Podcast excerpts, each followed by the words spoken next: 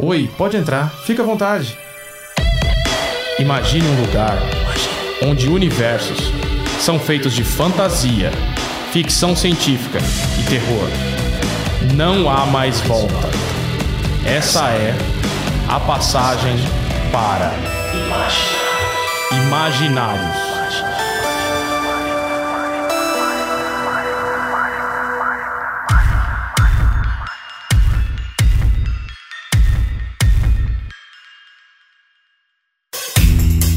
Galera, esse é mais um Imaginários, o podcast da editora Draco, sempre falando de fantasia, ficção científica e terror. E hoje nós vamos conversar aqui com uma galera diferente. Eu sou Rafael Fernandes, editor e roteirista, e estou com o lindíssimo Eric Sama, sempre com a cabeça brilhando. E aí, pessoal, que é o Eric Sama, editor da Draco. Muito feliz de mais um episódio assustador de Imagina. É, dessa vez nós trouxemos um pessoal da treva, Da Treva Amarela. da mão esquerda do canhoto.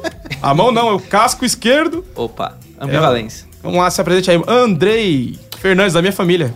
É verdade. Longas e belas noites, querido. Eu não tava esperando, parece. É, e aí, tudo bem, queridos ouvintes, seus freaks do Balacobaco? Tô aqui muito feliz aqui com o convite, falar sobre algo que eu gosto muito, apesar de não estar sabendo que ia gravar até uns 15 minutos atrás. Mas que eu amo demais de paixão, que é essas coisas amarelas aí. Amarela cor do medo. E de onde você vem, Andrei? Pra quem não conhece. Será Eu- que tem alguém que não conhece? Eu sou Andrei Fernandes, sou lá do Mundo Freak, que tem vários podcasts, sou lá do Magicando, tenho alguns livros também, o Martelo das Feiticeiras, o Calciferum e algumas coisas legais aí que eu produzo pela internet. Então, se você quer conhecer um pouco do meu e o trabalho também da nossa outra convidada aqui, é, você vai lá no mundofreak.com.br para vários podcasts super irados aí. Demais. E também estamos com Ira Croft, olha só, a lenda, o mito. Nossa, eu me senti um ser agora. Não Uma estou nem fisicamente aqui. Uma entidade. É, então. É, por favor, peguem os copos aí e o tabuleiro. Vamos começar essa gravação. E é isso. E a Ira, da onde vem, pra onde vai? Quem é você, Ira? Apresente-se aí pro nosso público. Eu sou Ira Croft, sou lá do Mundo Freak também, podcaster também no MDM e lá no programa Ponto G. E ainda venho aqui dizer pra vocês que eu tenho uma prova de que os brutos também amam. De Rafael Fernandes para Andrei Fernandes, amável. Eu tentei chavecar sem ela ver, cara, mas acho que não rolou. Ah, não rolou não. Eu, Putz, deixei esquecido a edição e ela pegou. Deu mole. E aí, Ai, eu- putz.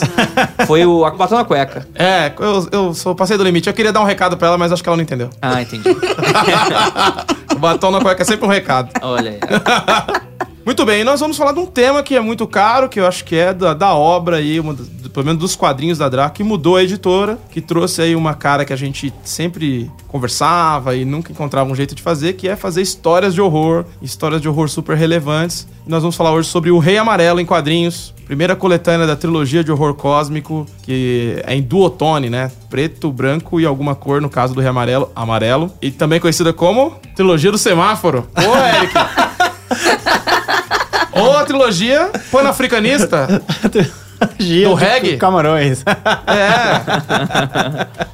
Então hoje nós vamos falar um pouco sobre isso e tentar entender aí de onde veio, pra onde vai, de onde tirou essa ideia e tudo mais. Primeiro de tudo aqui vou perguntar pra vocês aí, que vocês sabem mais ou menos quem foi esse maluco aí, quem foi o escritor que criou o Rei Amarelo, o tal do Robert, o William Chambers. Bem, é, do que eu sei do Chambers é que ele não era um escritor necessariamente de terror. Ele flertava com muita coisa e tal. E é, é, essas questões mais ficção científica, mais fantasia, era algo que ele flertava, só que não era, pelo que eu entendi, não era algo exatamente que pagava as contas dele. E aí ele fez alguns experimentos e tal, mas é muito interessante porque a gente tem um, um brother dele. Eu nem sei se eles se conheciam em si, né? Mas a gente coloca muitas vezes na mesma caixinha do horror cósmico, né? Que é o Lovecraft. Eu acho Não, acho que eles não se conheceram não. Lovecraft Não, né, tem uns- influenciado por ele, né? É, então. E. Mais ou menos. É, então, aí, ó, vamos, vamos cair no pau aqui hoje. E- existem aí controvérsias. Então, mas eu acho muito interessante que muita gente coloca muito na caixinha, mas o, o Lovecraft foi aquela coisa que ascendeu a um patamar meio nossa, que ele era o autor massa de terror, todo mundo conhece. Tipo assim, a tua mãe provavelmente deve conhecer Cthulhu. Se fosse um avião, o Robert Chambers criou um, um planador.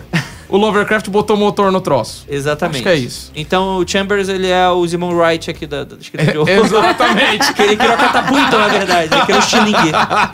é, os caras da catapulta. É, e ele, ele, ele é um cara que você tá comentando, é, é isso mesmo. Na verdade, ele fez um experimento com o Rei Amarelo, Uhum. mas o que pagou as contas depois do Rei Amarelo, ele nunca mais conseguiu fazer nada de muito relevante, tem um outro livro, mas o que ele fez de, de mais é, famoso eram romances água com açúcar, ou seja, começou a fazer comédia romântica e pagar Sim. as contas e tá tudo tranquilo, boleto vem. dava, dava grana, né? Isso. Apesar de ter ficado famoso com o Rei Amarelo, ele começou a ficar realmente assim tranquilo, pagar as contas com romance Água com Açúcar, que a galera até dizia: "Nossa, essas mulheres que você cria são totalmente irreais". Sabe, aquela coisa bem Sabrina, Júlia, é- esse é o comparativo até que alguns críticos fazem. São esses livros de romance de banca. Sim. Olha, se for pra gente buscar isso, é, eu tava conversando esses dias com um amigo sobre o, o início, né, do, do romance.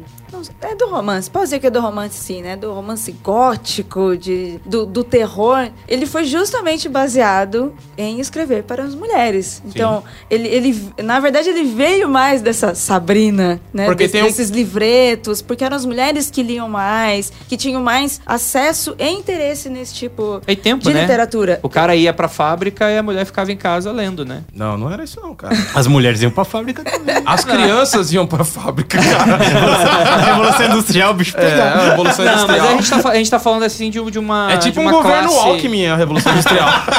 Não, sim, sim, sim. Mas é que a gente tá falando, por exemplo, de, de uma classe um pouco mais abastada, assim, né? Que você tinha algumas outras questões Ah, isso é verdade. Sim, sociais, verdade. né? Então a literatura tinha muita. Tinha, por exemplo, o que a gente tava conversando era com o Cid, né? Uhum. Ele explicou pra gente que é, durante muito tempo, por exemplo, Frankenstein, é, a- a- as mulheres liam e conheciam mais uma versão completa do livro, enquanto os homens chegando do trabalho liam, tipo, uma versão resumida. Liam o Penny Dreadful, que era É, de 20 ex- páginas. Exatamente, né? Então isso é muito interessante, né? O como hoje. E, e isso aconteceu também no caso do Chambers por causa disso. O Rei Amarelo, ele teve uma distribuição, assim, não sei se dá pra dizer distribuição, porque eu não estava lá naquela época, mas as pessoas tiveram acesso mais rápido a ele do que depois as outras obras. E o seu romance, isso, o estranho pra mim foi quando você falou que você ouviu, leu e gostou, eu falei, porque eu conheci ele como escritor de terror, mesmo sabendo que ele não era escritor de terror, mas que o seu nome teve um alcance maior através disso do que sobre o seu romance. É agora, né?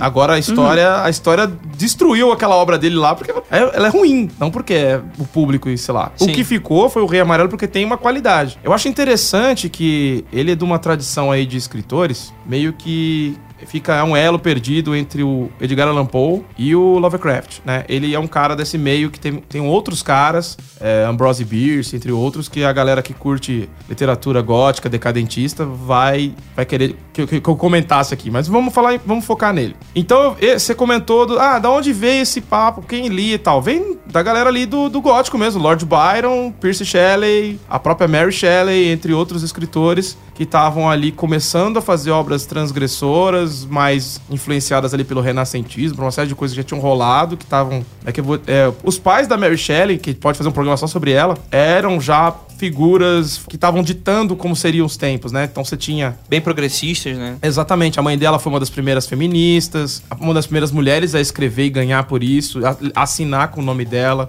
O pai dela, até virar casaca em determinado momento, era um cara que é proto-anarquista. Então você tem ali uma formação muito diferente. E detalhe, todos os caras que a gente tá falando aqui, que estavam em volta da Mary Shelley, mudando um pouco do assunto, eles eram influenciados pela mãe dela, né? Assim. É muito interessante. Pode gravar. eu- É a minha escritora favorita dessa galera aí. Eu gosto muito dela. E o, e o Chambers, ele já vem de um segundo momento, que é o momento do decadentismo, que é virada do século XIX pro XX. Mais ou menos ali, a mesma turma dele era o, Oscar Wilde, o, o Baudelaire. Era essa turma que tava rolando na época. E esse pessoal, eles tinham um- um- uma característica que era, nossa, até onde dá pra ser subversivo? Até onde dá pra gente mostrar que o ser humano é podre, que ele é, ele é corrompido, que ele é, não é essa coisa toda bonitinha que a gente fica vendo nas obras. Até que ponto dá pra gente não só emocionar as pessoas com uma obra, mas assustar elas, incomodar elas. Eram outros sentimentos que eles estavam buscando. E o Rei Amarelo é uma espécie de resposta pra isso, né? Uma tentativa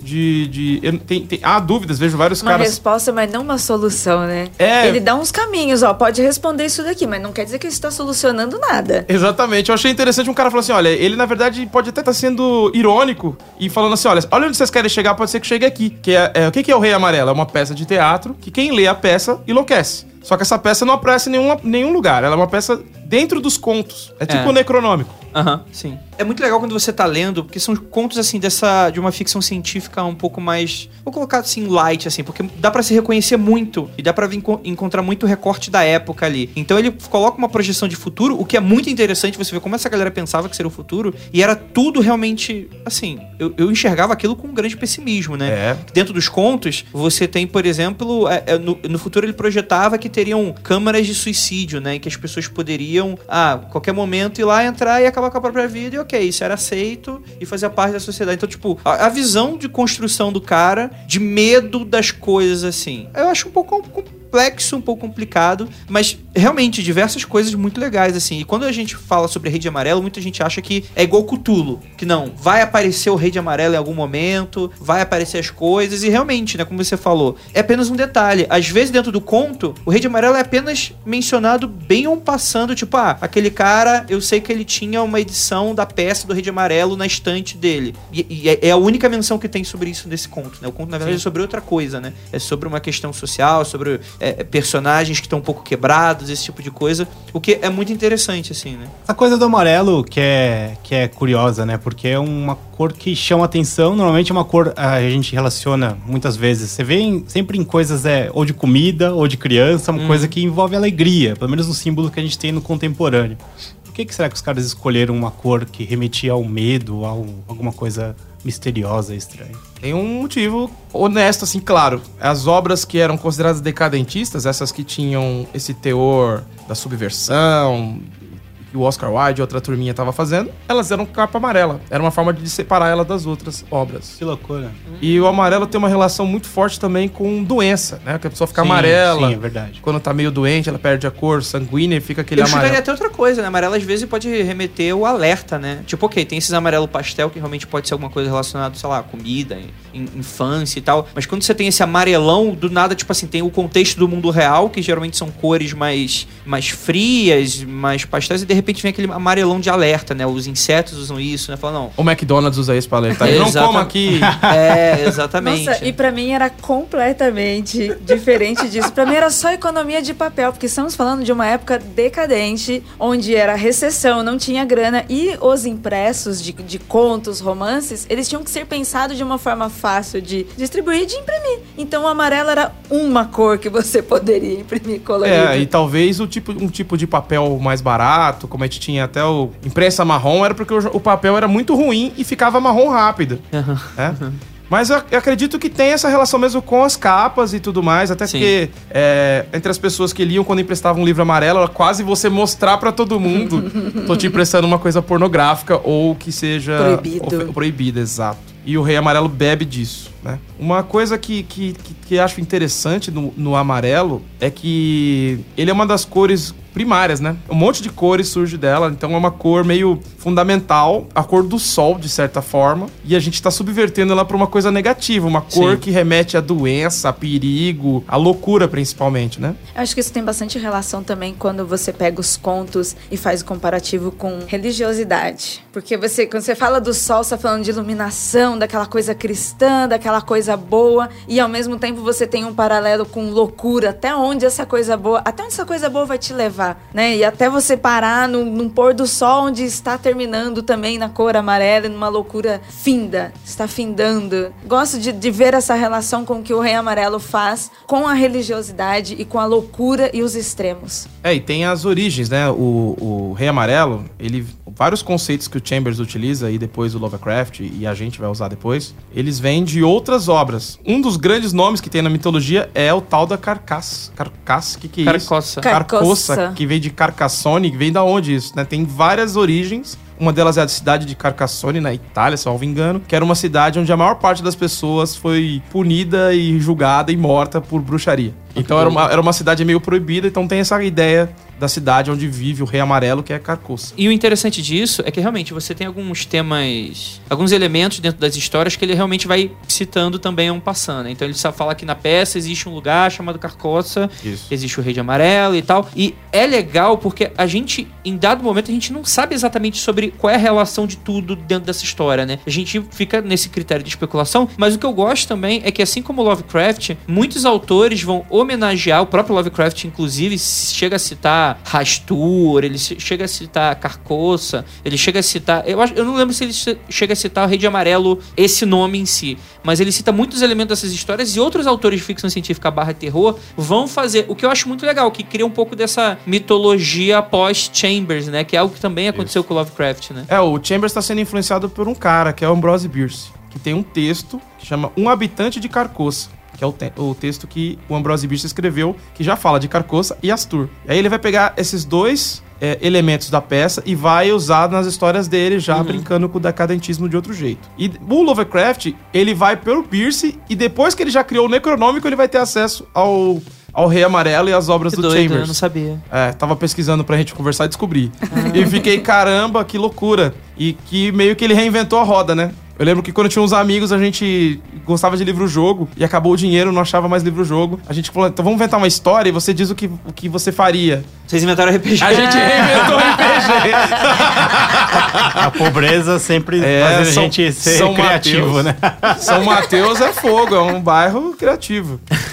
E aí, meio que isso, ele acaba reinventando de certa forma, porque o Necronômico é um livro e que quando o cara escreveu enlouqueceu e quem lê enlouquece, na obra do Lovecraft, né? Mas a gente tem também, é, é esse mesmo conceito do meta-livro, né? Que é um livro dentro do livro, que a gente nunca sabe muito bem como ele é, o livro que é o Rei Amarelo, e que no caso do Chambers, isso, por, por falta de produção da parte dele, isso ganhou um aspecto de mistério muito grande, porque a gente não sabe quem é o Rei Amarelo, a gente não sabe onde é Carcoça, a gente não sabe o que, que é o, o livro em si, a peça, tem fragmentos pelas histórias, a gente não sabe exatamente quase nada da mitologia. Então, por exemplo, isso é algo que eu até fico curioso, já que a gente tá falando sobre. A gente vai falar um pouco sobre essa obra de HQ. Não sei se é algo que você gostaria de puxar agora, mas é algo que eu tenho muita curiosidade de saber como é que foi a produção e como é que foi essa escolha dessas histórias, porque como é algo muito aberto, você. é, Convencionou-se a achar que o Rei de Amarelo é alguma coisa de horror cósmico dimensional. Então, ah, não, é uma entidade alienígena de outra dimensão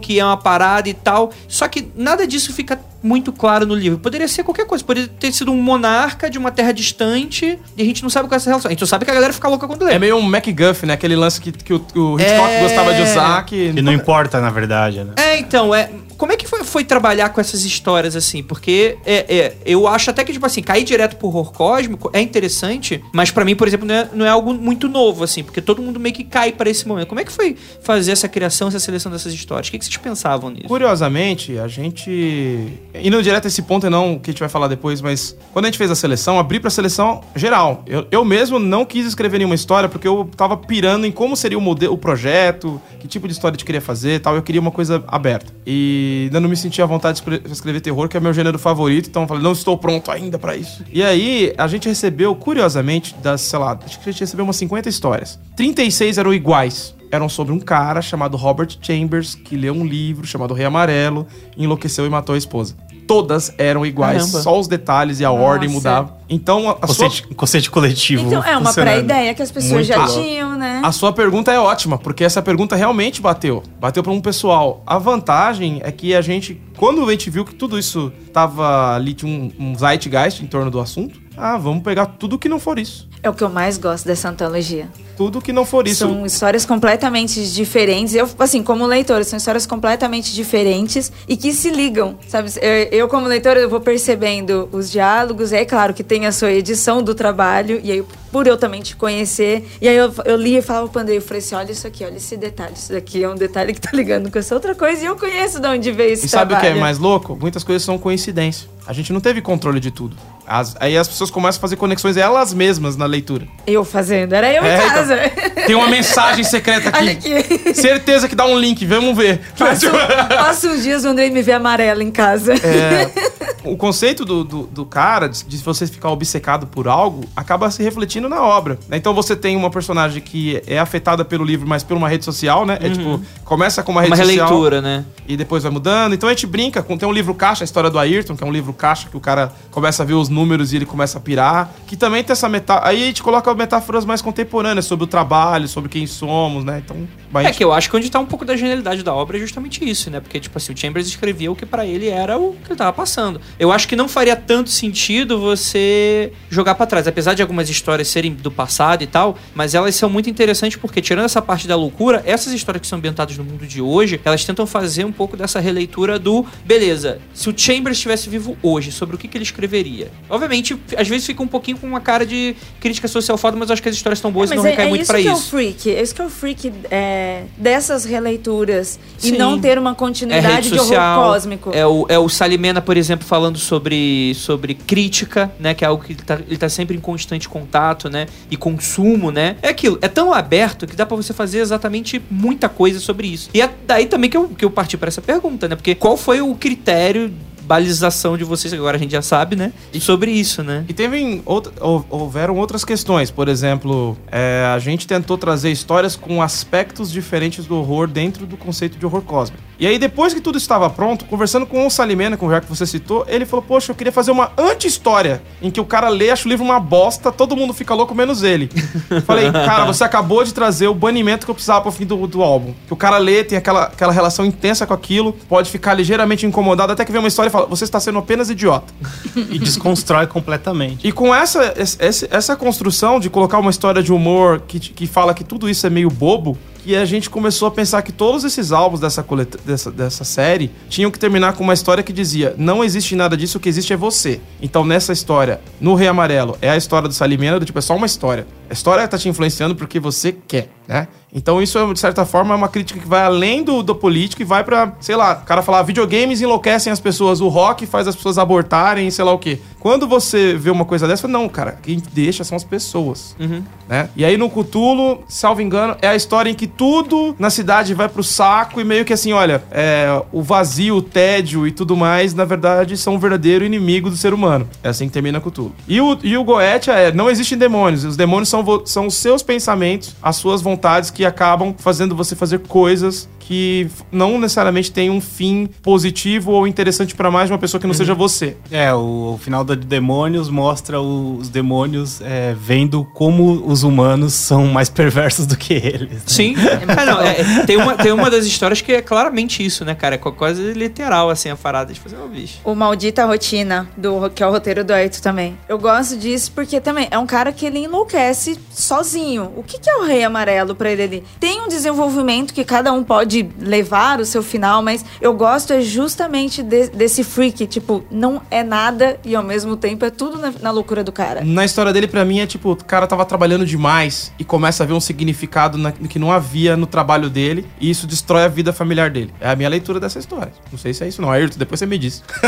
Só- Ah, e fica aí uma pequena referência que ele colocou, pro, como a Ayrton é, Maravilhosa. é, é, é ouvinte do Mundo Freak, né? Então ele tem arcabouço de bobagem de internet, né? De, de blog dos anos 90. É, ele colocou, do- do- ele trata sobre quadros, né? O protagonista, ele, ele trabalha com isso, né? E aí ele coloca aquelas imagens daqueles quadros das, das crianças chorando, né? Isso, que tem uma lenda urbana que eu É. acredito que tá bem próximo da realidade, que era o pintor matava crianças e pintava elas mortas. É, eu- é. E aí, era um pacto. Aí, aí a parte da lenda Sim. urbana eu acho que esse aumentaram. Eu acho que Sim. se vacilar, ele matava ou pegava crianças mortas e pintava mesmo, porque tem até o olhinho Quem- já- sim. de quem tá morto, tem nas. Tem nessas- tudo a ver com a imprensa marrom, né? Inglaterra, né? Essa coisa se, se espalhando, e, tipo, começa uma histeria, ninguém sabe o que tá acontecendo, sabe? Tipo baleia azul, sabe? Caraca, que É isso coisa aí. é essa, né? E aqui no Brasil tem casa que pegou fogo com esse quadro, e só sobrava o quadro. É, pois é, né? Porque aí, aí, tipo. quem é o Rei Amarelo nessa história toda, Aí, hein? tá vendo, É, rapaz? A criança? O quadro? Ou nós aqui?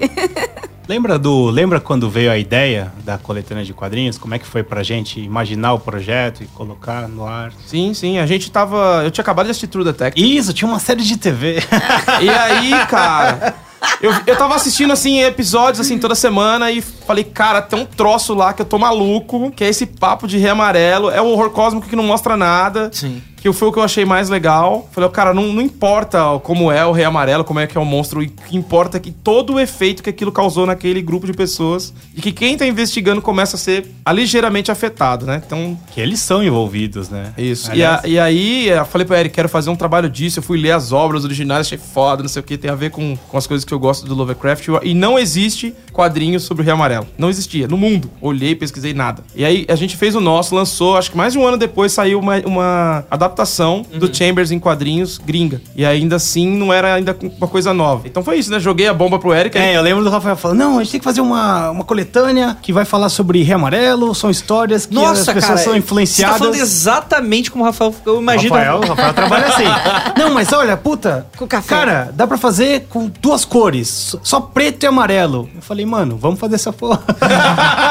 que eu achei genial, porque essa parte do, do conceito editorial, é, de ser as histórias, de ser um horror que é inominável, que não pode ser reconhecido, e brincar com a cor. Porque, pô, é um objeto, né? O livro é um objeto. Então você olha, ele tem um, tem um peso muito interessante como resultado. Sim, com toda certeza, né? Dá até pra brincar do tipo, algumas questões narrativas, né? Não, o amarelo é, é, é a in- própria influência do rei de amarelo, né? Tipo assim, o preto e branco é o nosso mundo, é a parada, é o cotidiano, e de repente. Não toda história vai trabalhar exatamente assim, mas você, com um projeto gráfico, né? Tipo assim, ah, não, foi banhar, tipo assim, você deu aquela chuchada no quadrinho, pegou a influência do rei de amarelo, foi onde deixou o amarelo, e é isso aí, né? Tem uma, tem uma história que a- o amarelo ele começa a aumentar gradativamente Sim. a partir do momento que a história vai andando. Então a gente usou isso de uma forma bem consciente pra poder contar a história. É, os autores foram orientados a utilizarem de maneira diversa, mas tipo, usa o amarelo pra causar um efeito. É, cada um do seu jeito. Você não, Sim, não, não tinha uma regra, ah, tem que usar amarelo só quando aparece o mal. Não. Achei divertido que o André Freitas conseguiu fazer verde, usando preto com o amarelo. Porque Eles os- foram excelentes, hein? Nossa, pela orientação que vocês estão falando, quem vê essa obra, como eu falei, eu, eu li como leitora achando que tinha uma relação, uma coisa com a outra. Eu tava buscando o que, que uma obra tinha a ver com a outra.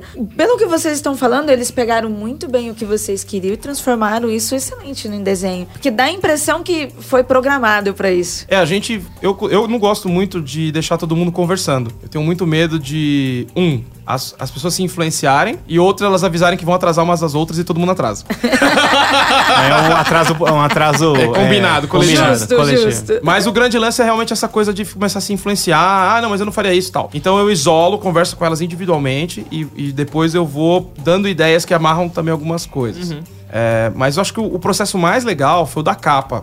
Porque a gente não fazia muita ideia do que fazer, mas é, é, o, desenho estava, ah, puta, não sei, ele mandou uma coisa, falei, não é isso. Eu sei exatamente, aí eu fui atrás, eu quero que é, a cara desse negócio, o corpo desse negócio, a pose desse. Peguei um monte de coisa. Foi a primeira vez que eu fiz uma capa em que eu é, dizia exatamente que o cara tinha que desenhar como se fosse um roteiro de quadrinhos. E depois desse álbum, eu passei a fazer isso. É, em porque é isso que eu ia falar, porque isso virou seu processo. Toda É, capa que o Rafa brifa, ele traz uma série de referências, ele traz alguns elementos que ele quer que sejam utilizados. Então, é bem interessante, porque ele brifa mesmo Sim. um roteiro. É, vamos falar então dessa capa aqui. Por que, que isso tava tão, tipo, manifesto assim na tua cabeça, assim? A capa é uma referência direta a uma coisa que, tava, que eu assisti e me incomodou muito. Eu normalmente eu não sinto muito medo das coisas. Eu gosto muito de terror, não, não costumo me, afetar. Quando afeta, eu fico fissurado. E no caso foi o Bigotten, aquele filme meio experimental. Eu não sei exatamente o ano que ele foi feito, mas a sensação de que ele foi gravado com, sei lá, o pior equipamento possível pra parecer Aham. o mais granulado possível. Ele não tem tom de cinza nenhum, é preto, branco, um negócio estranho, incômodo. E aí tem uma figura de uma figura de um, de um cara que é tipo um mago, um rei, que ele começa a cortar a própria barriga e tirar as tripas pra fora, mas tudo preto e branco, quase não dá pra ver. E vai saindo sangue e tal, e na verdade tá tendo um bebê. Tem uma coisa muito bizarra, não dá pra entender muito bem. E aquilo me, me lembrava muito o Rei Amarelo. Quando eu, eu li, falei, cara, aquele vídeo poderia ser um vídeo que alguém assiste, estilo chamado, que é o, o, o Rei Amarelo, né? É, então foi. A, a influência é essa, e o João Pirola que fez, cara, ele é um dos artistas mais. é, viscerais e Ele é- bizarros no sentido do trabalho dele Ele é é muito muito visceral mesmo. bizarro que eu conheço, assim, um trabalho que incomoda demais. Ele tem uma série de obras, é, inclusive a próxima capa que a gente vai publicar dele vai ser segundo, Segunda Guerra Mundial, Arquivos Secretos da Segunda Guerra Mundial. Que ele tava criando uma série em que mostrava ao mesmo tempo o cara atirando e morrendo, tipo, é- era um- uma parada muito estranha, assim, tem tipo um recorte e mostra, e super realista, de duas coisas acontecendo ao mesmo tempo. Então ele já tem um trabalho incômodo, esquisito, é, no bom sentido, e aí juntou tudo isso e ele trouxe ideias, ele, aí ele foi colocando algumas coisas, tem até um, um símbolo perdido, escondido aí que costuma ser, do, acho que tem até, que é do RPG lá do, do Call of Cthulhu. Tem umas brincadeiras aí que tá meio distorcido, né, pra, pra gente poder usar. Mas é, mas é o símbolo que tem a ver com o Rei Amarelo, que é o Astur, né? Ele me lembra muito o Lich. O, E Lich. é- Ah, o Lich, o rei... O Rei Lich, ele assim, um personagem transcendental, aquele velho que é velho fisicamente, mas ele é muito mais velho em anos de existência do que realmente. E quando eu, eu vi essa capa antes de ler a obra, foi o que mais me deixou curiosa. Porque eu vi a capa e eu pensei, como é que eles chegaram num, numa capa dessa? Porque eu vi, eu. eu a, a ideia que eu tinha do Rei Amarelo era de algo impalpável. Era de algo assim, existe uma coisa esquisita. É. E aí, quando eu vi a capa de vocês, eu pensei, eles descobriram. É, é interessante que na iconografia do, do True Detective eles usam uns panos, usam uma, uma, uns espinhos, né, pra fazer a coroa. E são Uns coisas galhos. que, que a gente meio que se apropria também. A gente usou algumas referências disso na capa. É, e no final das contas, esse quadrinho ele tem uma importância pra editora é, absurda, porque ele foi um, um marco é, em termos assim de projeto mesmo, de concepção de projeto, que foi, foi como o próprio Rafa tá falando, virou a maneira que ele criou pra trabalhar com várias coisas depois, a maneira de brifar capa, a maneira de montar as coletâneas. É, a gente tentando meio que encaixar as histórias, não porque as histórias conversam uma com a outra, mas na playlist, ou seja, a maneira, a, a ordem de leitura foi realmente feita de propósito pelos editores para que pudesse ter algum tipo de relação. É, foi um, um material que teve introdução do Carlos Orsi, né? Sim, que é o mesmo cara que faz do Rei Amarelo a edição da Intrínseca, que tem as notas, né? Revisão, revisão anotada pelo, pela edição do Rei de Amarelo da Intrínseca foi do Carlos Orsi, que é autor da Draco também. E o Carlos Orsi, ele é um cara que conhece muito desse tipo de literatura, né? De literatura de terror, literatura de mistério. E tem uma coletânea dele pela própria Draco, que é o Mistérios do Mal, que tem vários contos no qual a influência do Lovecraft ou, e do próprio Robert Chambers tem uma história que é uma, influência, uma, uma referência direta do Rei Amarelo, escrita pelo Carlos Orsi. Então, assim, ele é um cara que realmente gosta muito disso. E ele ficava brincando, falando, pô, mas eu gosto disso muito antes do True Detective. Agora virou, agora virou mainstream. Mas é, o, o legal é que as pessoas- quem gosta de coisas Lovecraftianas até gostava disso antes, mas não tinha uma sac- sacado. Eu já gostava de muita coisa do Lovecraft, mas eu não tinha. me- Tinha card game que tinha a parte do Rei Amarelo, a- as cartas eram amarelas e tal, mas eu nunca tinha parado pra pensar que isso era interessante ou não. O True Detective tor- tornou isso mais atraente pra mim. Acho que ele atualiza ali. É, porque os contos em si, se você for ler, eles são super leves. Sim. Hoje, hoje é um passeio no parque. Você... É uma ficção científica bem light, assim, eu vejo. É tipo quando você é criança e anda no, no, no carrossel e fala, isso é perigoso, e vai adulto e fala, por favor, termina.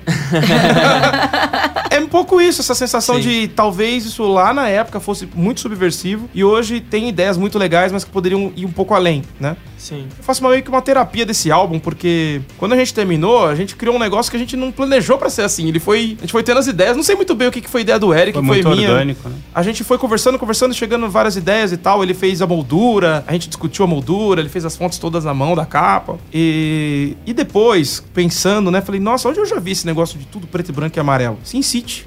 O Yellow sim. Bastard. Sim. Aí eu comecei a pensar, tudo bem, mas não é só isso. Eu acho que o Sin City e o Yellow Bastard, provavelmente o, É uma o Frank referência, Miller Rei Amarelo. leu o Rei Amarelo. E chegou num ponto que depois a gente vai fazer meio que por osmose também.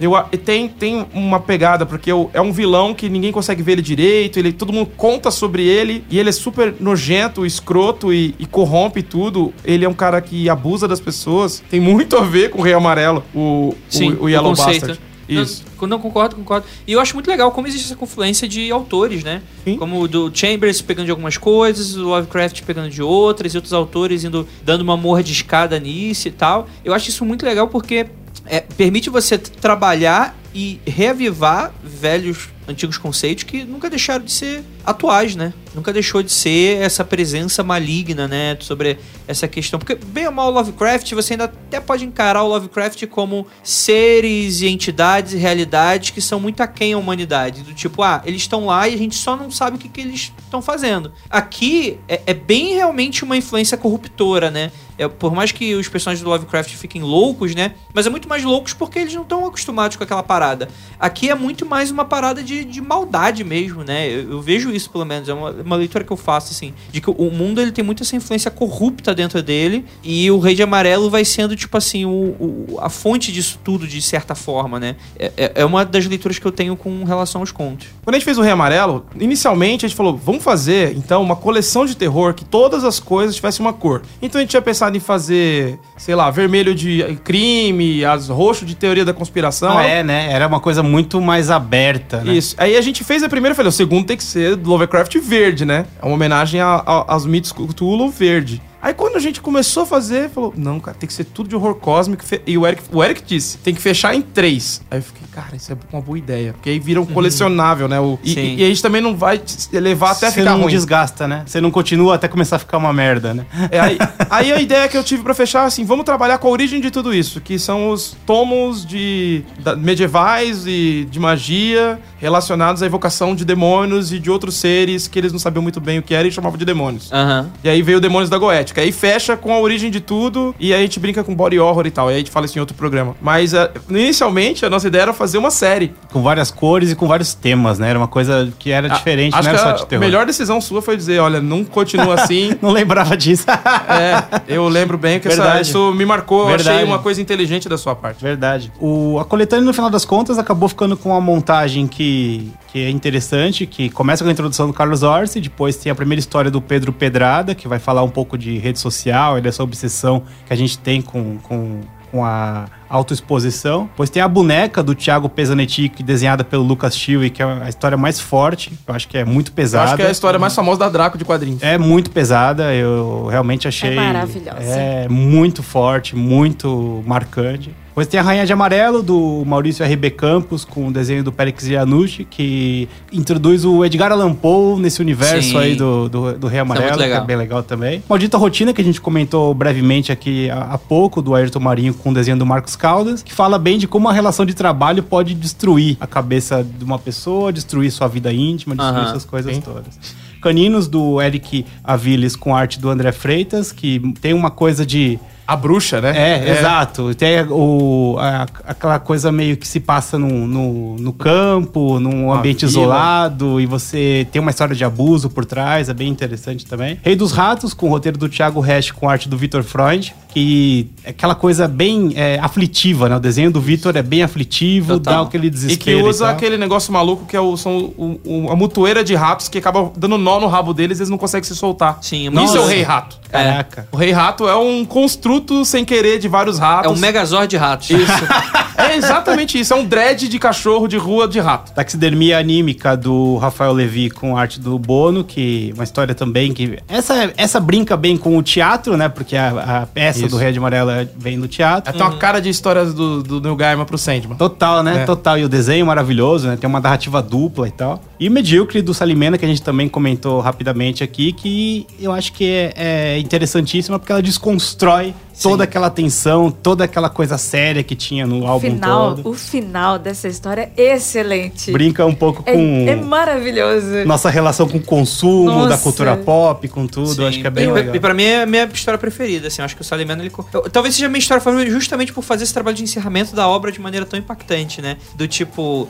Tá chegando, tipo, num... num, num, num- como é que eu posso dizer assim? Tá fluindo, eu tô entendendo, tá legal, de repente é uma martelada com o do Salimeno, assim. Por isso que eu gosto tanto. Ela é, um, ela, ela é literalmente o terceiro quadro de uma tirinha de humor. Você foi preparado até você falar, pô, ok, eu entendi, você me chamou de trouxa. É. Né? Só, pra, só pra fechar aí, então, pra gente falar um pouquinho, finalizar, já que a gente falou de todas as histórias, do quadrinho e do, do livro, qual é o seu conto favorito e qual que é a sua história em quadrinho favorita? Tem aquele que é da... que é de uma, uma poça que os passarinhos bebem e ficam petrificados. É uma banheira, Era uma... É... porque o cara é escultor. É, Isso, esse me marcou bastante. Esse é, esse é o mais é, decadentista, porque o cara é artista e tal, é meio Oscar Wilde, bibibi, bobobó. É da hora os, isso aí. Os dois que eu gosto, que eu mais gosto, eu acho que eles têm relação tanto do quadrinho quanto do, do conto. É, é com relação com o quê, né? Com o quê que é o conto. Que é a travessa do dragão e da boneca.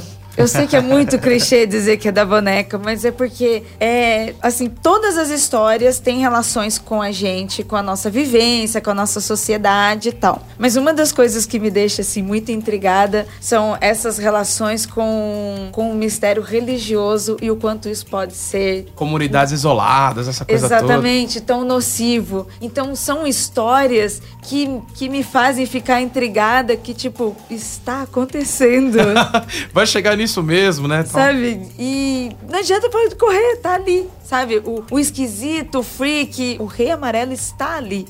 Então são histórias que mexeram muito. Eu sei que ela é pesada, mas nem foi tanto por ela ser pesada, porque não precisava nem ter terminado pesada. Sabe? Se ele não tivesse finalizado daquele jeito, ainda assim eu, eu fiquei super impactada com, com, essa, com essa loucura religiosa. E o desenho é incrível, né? É o incrível. desenho é muito bonito, o trabalho, aquela com a pegada de gravura do, do Shio e é lindíssimo. Mas, cara, eu gosto demais dessa. É a mais pesada Já que ela acabou de falar da boneca. boneca. da boneca, cara. Eu gosto muito. Pra mim é. Eu devia ter falado assim, tirando a boneca, qual que é a sua história favorita? Aí é o nível hard, aí é o nível hard. É, é. É, e, e eu gosto bastante dessa do Ayrton também. Eu gosto bastante dessa influência, principalmente porque é, é algo que eu não tava preparado pra ver, do tipo, ah, é uma relação de cotidiano, do tipo, poderia estar acontecendo em qualquer lugar do mundo, né? E ainda tem essa referência dos quadros, né? Ai, que medo que você falasse que era eu na história. Então, era do trabalho. A minha é. relação com a Ira é muito isso aqui, né?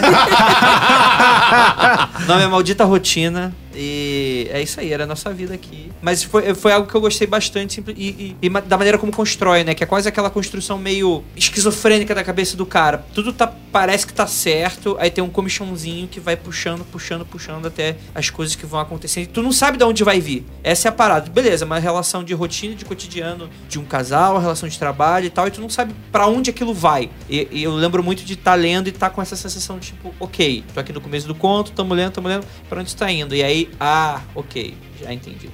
Vai, Eric, você. Bom, minha história favorita é a boneca, não tem jeito. Eu fiquei extremamente impactado. É... hashtag impactado. Eu não acreditava. eu Não Lembrando que acreditava. você é pai, acho que recente nessa época. Exato, exato. Então é. Cara, se você é pai, dói muito, assim, porque é, é feio, né? É- não é legal, não. E o Thiago se superou incrivelmente, foi a maior obra do Thiago. Eu acho que é a maior obra do Thiago até. Incrível. Então, Parabéns, Thiago. Muito Não, bem, demais, muito demais. bom, muito bom. Chama É. o Thiago pra ilustrar uma história nossa de boneca também. Ah, mas ele é roteirista. escreveu, ele é escreveu, roteirista. Ele é escreveu. roteirista. É roteirista, Aí você tem que falar assim, ah, então não vou chamar pra nada. É que a brincadeira com o roteirista é verdade, essa. é roteirista. Não vou te chamar pra nada, Ah, Thiago. ele é ilustrador? Não, ele é roteirista. Ah, Então tá. É porque a história já é minha, né? Então, Thiago, desculpa, eu não preciso de você. Ah, você pode chamar. Chamou o Lucas Chiu. Você pode, você pode fazer melhor ainda. Você pode ser ousado e chamar o roteirista pra desenhar e o desenhista pra roteirizar. Olha só, Não, vai ficar eu- lindo. Nossa, eu, eu acabei Super de, ousado. Acabei de ver o Rei Rato na minha frente, porque você falou, falando, não entendi nada. Eu imaginei os ratinhos tudo grudados. É, no meu caso, eu- eu- é complicado falar isso, mas pra mim é taxidermia anímica. Eu acho que é uma história que eu gostaria de ter lido, essa coisa. é, Escritos, quer dizer. Não, de ter lido mesmo, que eu gostaria leu, de né? ler. Quando Ah, chegou, sim, eu falei, sim, nossa, era o que eu tava esperando. Sim, Histórias que sim. tivessem um- uma ligação com o Rei Amarelo, mas tivessem um algo mais, que tivesse uma, uma conexão com a, com a arte. Ela, pra mim, vai bem no decadentismo, bem nessa coisa do cara que é um artista, o cara faz. É, é, é, tem essa coisa do taxidermista, da atriz, do cara que quer ser escritor, e fica. Todo mundo quer ser artista, mas no fim só consegue fazer coisas horríveis. Isso pra mim é pega muito, achei bem interessante. E gosto muito da arte do Samuel Bono. O Rafael Levi, acho que colocou. É, é, um, é um dos primeiros trabalhos dele como roteirista. Inclusive, ele tá prometendo aí fazer outra coisa ainda. Ó, Rafael, tô te cobrando aí, tem que me entregar. E ele, eles dois juntos casaram muito bem, achei que isso foi muito legal. Então, é, essa e a boneca, né? A boneca não preciso nem falar, mas acho que essa é uma história que eu gostaria de ver mais pessoas comentando, porque ela realmente me interessa muito. Né, dentro do contexto do Rei Amarelo. E da- dos contos, eu gosto demais do Reparador de Reputações e suas máquinas de suicídio. É um conceito que eu acho que achei estranho ninguém usar. Eu, eu não escrevi uma história, mas se eu fosse escrever uma história seria sobre uma- essa questão da máquina de suicídio, que é um troço maluco que me lembra um videoclipe do Nine Inch Nails, que é uma adaptação, ele já é uma adaptação de Na Colônia Penal do Kafka e que me lembrou essa coisa do Chambers, que o cara chega, ele as- tem também na obra do Svankmajer lá, o, o cara que fazia animações com objetos não usuais cara chega, acende uma vela, ele deita numa maca, e essa maca começa a desmanchar ele no moedor de carne até ele morrer. E é uma- um lugar que as pessoas vão lá, acendem uma vela e fazem isso. É uma, uma máquina de suicídio. Sabe onde tem isso também? No Silent Green. Ah, só Elite Green tem mesmo. E como era um mundo superpopulado, as pessoas tinham a opção de se suicidar. Aí você tinha um suicídio assistido, que era você assistir um filme lindo com uma música inspiracional e você morria. Eutanásia.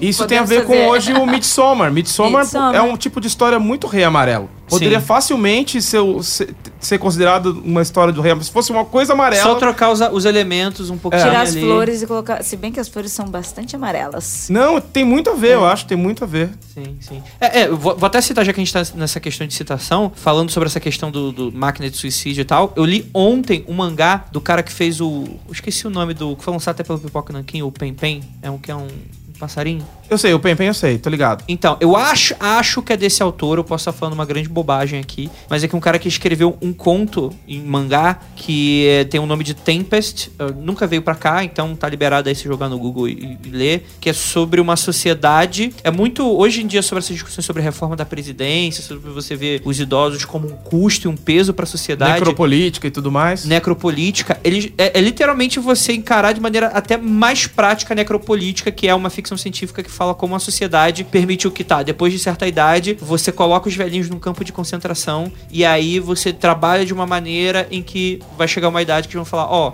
vo- você passa de uma prova ou você pode ser, ou você escolhe um suicídio assistido, né, uma eutanásia, mas caso não, pra gente não falar que a gente tá sendo mal com você, você pode simplesmente ser jogado e rasgar sua carteirinha de direitos humanos, que dentro da sociedade eles teriam uma Pô, carteirinha de todo mundo é influenciado por aquela história da família dinossauro de jogar a Zilda do Jogar, penhasco. com jogar 80 a velhinha, jogar a velhinha Adoro no, essa história. no, no É piche, é muito- muito foda. É, é muito triste, é muito triste a, a história. e Me lembrou muito sobre isso e tal. E pra mim poderia ser algo muito parecido também, né? Com esse. tô- tô, eh, puxando um pouco dessas discussões sobre ah, as pessoas estão durando muito tempo, né? Estão vivendo durante muito mais tempo, né? Então quem é que paga essa conta, né? E você brincar com esse tipo de realidade, cara, o futuro que nos espera talvez não seja tão brilhante quanto a gente acha que é. Então, pra fechar da maneira correta essa história, eu acredito que o Rei Amarelo se tornou uma obra tão relevante, entre nós, inclusive, da Draco, nós que trabalhamos com ela, gostamos muito, porque ela reflete também o medo e a presença constante na nossa sociedade da loucura. Né? Eu, eu fiz história, fui aluno do Nicolau Sevchenko, e o Nicolau Sevchenko tinha uma aula sobre aspirina, que ela,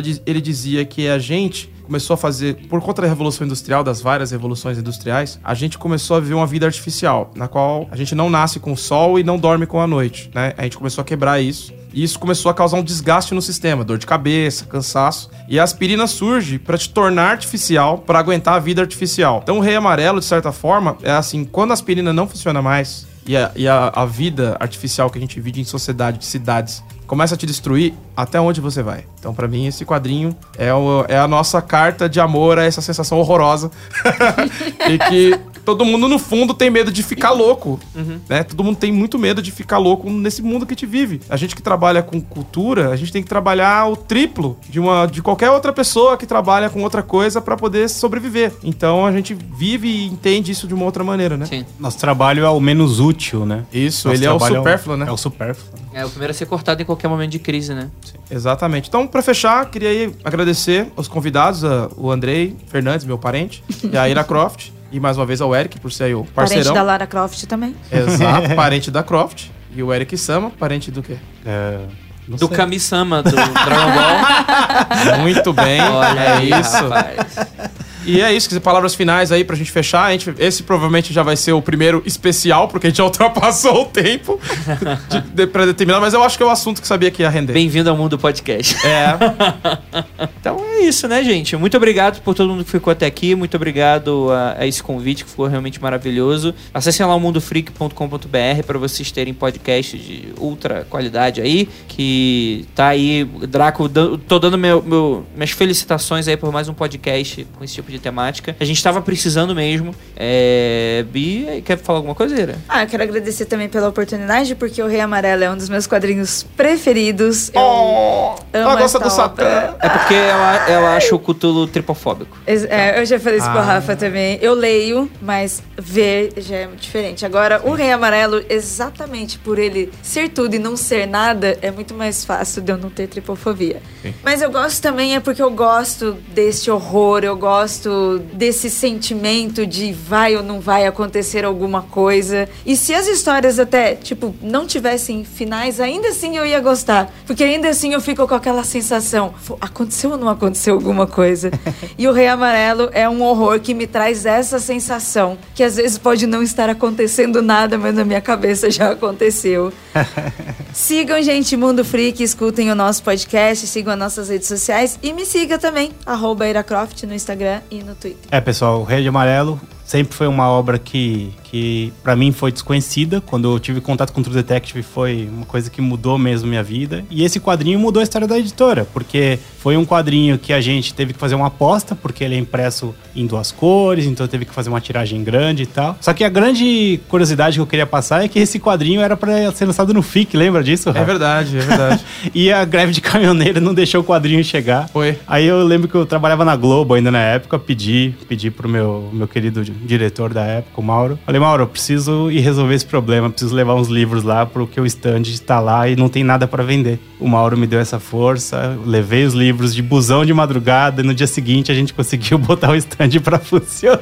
Então sempre vai ser um quadrinho que tem um, um valor especial é, por conta da batalha que foi para botar ele à venda e porque, meu, na boa, ele vendeu muito rápido e abriu aí essa trilogia de horror. E vende até hoje. É um Exato. dos mais vendidos da Draco. Exato. Então é isso, muito obrigado. Esse foi mais um Imaginários, o podcast da Editora Draco. Você pode ver tudo da gente no editoradraco.com ou blog.editoradraco.com. Encontra a gente em todas as redes sociais. Esse é um podcast quinzenal nas segundas-feiras. Valeu!